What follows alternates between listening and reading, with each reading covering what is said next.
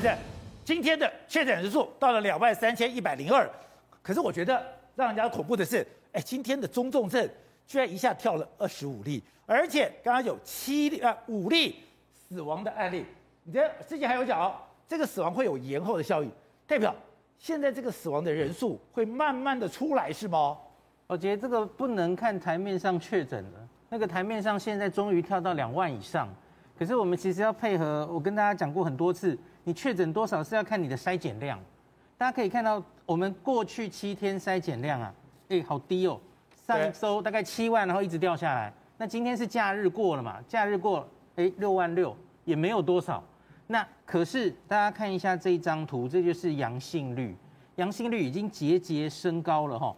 一个礼拜前的四月二十六号，我们阳性率七日平均阳性率其实才七点六六哦。对，七日后的现在已经四分之一，二十五 percent。所以意思就是，你现在全台湾，这是全台平均哦，你每测四个 PCR 就有一个是阳性，这已经非常高了哈。那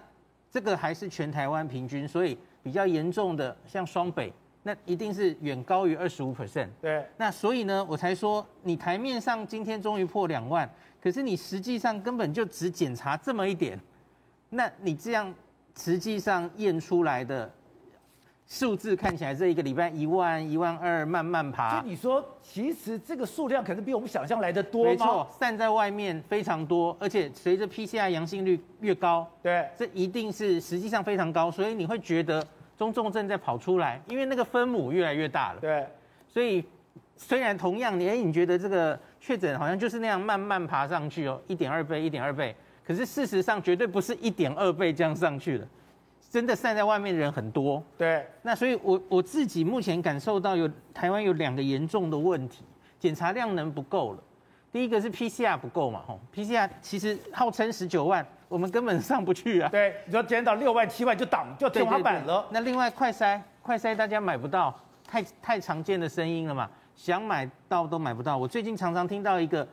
一一种这种确诊的一种剧本是，啊、他首先很乖，他去买了这个实名制的快筛，排队排了两个小时，好，然后回来一验，他有症状验，他阳性了，好，他去医院排了两小时做 PCR。我我觉得这个实在，然后最后他其实只是一个轻症，对，那他其实就是待在家里五天就好了。那我觉得我们浪费了太多的医疗资源，这全部都是医疗资源。然后你一个确诊者去排队排那么久，搞不好会让一些他隔壁原本不是阳性的人都被污染。那我好奇，比如说我们看到了美国的数字之间往上升，我们看到了日本数字往上升，韩国数字往上升，嗯，他们都是 PCR，还是说他们其实是快筛阳性，就算阳性的嘞？每一个国家不一样，在这一次奥密克戎的时候，多半的国家都受不了了，因为 PCR 会塞车，对，你会来不及做，那最后你只好依赖快筛阳也算阳，而且其实他们就是分流啊，快筛阳的人，其实你就直接在家里了，你也不用去医疗机构了，是，你就在家里上网通报，哎，我快筛自动填报。然后我开始五天的隔离，然后也许会有人来关怀你，然后，那他就不用再去缴获了，不用再去急诊排队，不要再去挂号，哈。那可是另外一边有重症风险因子的人，这是要考虑要给药的，而且给药要快哦。对，你要在五天内症状的五天内，在这些重症风险的人很快有结果，很快知道要住院给药，这才是正办。